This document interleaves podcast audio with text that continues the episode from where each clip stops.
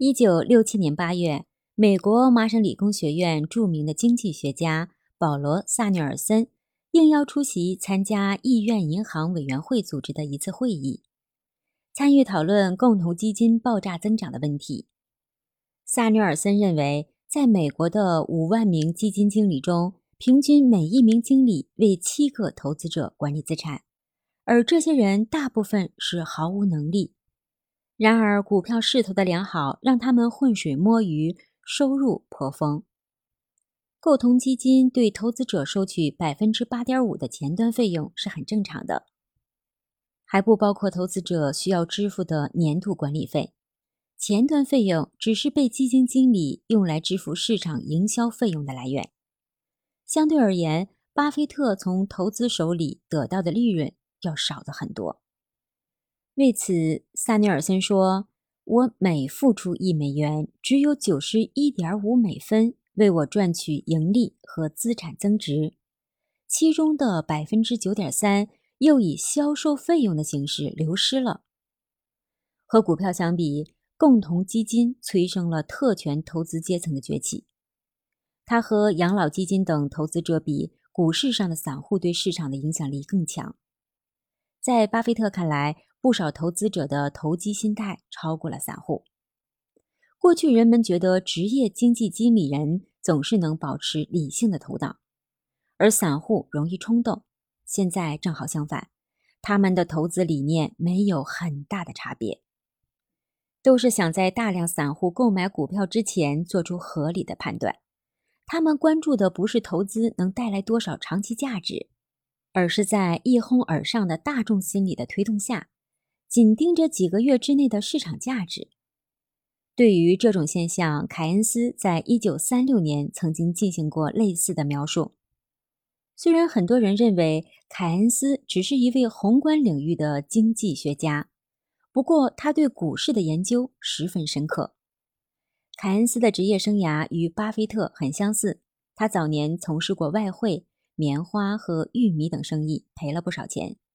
后来成为一位有选择性投资的经济学家，他每天早上起床后会拿出一个小时分析市场，还给他任教的剑桥大学国王学院撰写市场走势档案。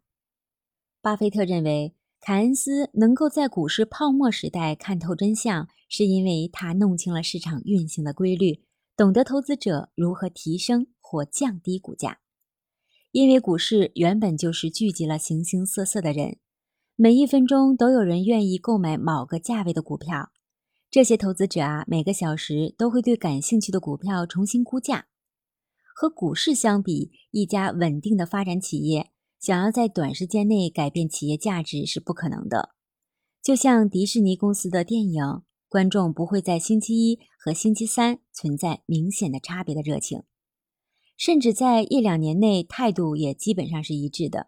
所以呢？迪士尼公司的股价的波动不受企业自身经营状况的影响，而是受到公众认知判断的影响。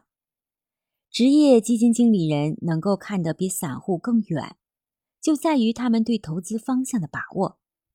巴菲特认为，公众的投资态度会相互影响，从而形成一个集合。也就是说，同样的市场环境下，没有人会独立存在。一九六七年，巴菲特合伙人公司收益率达到了百分之三十六，超过了道琼斯指数的百分之十七。其中主要收入是来自美国运通。此时，它的股价已经上涨到每股一百八十美元，在峰值的时期占公司投资组合中的百分之四十。巴菲特用当初投入的一千三百万美元，轻松换来了两千万美元的利润。迪士尼也为他赚取了百分之五十五的利润。尽管如此，巴菲特此时承受的压力却超过以往。由于他在华尔街的狂热格格不入，一些合伙人甚至问他是否乱了阵脚。巴菲特并不否认，他放弃了在这个时期赚钱的念头。纵观巴菲特的投资生涯，无论处于哪个阶段，都只有一个支撑点。那就是巴菲特认为自己的直觉是正确的，而市场会犯错。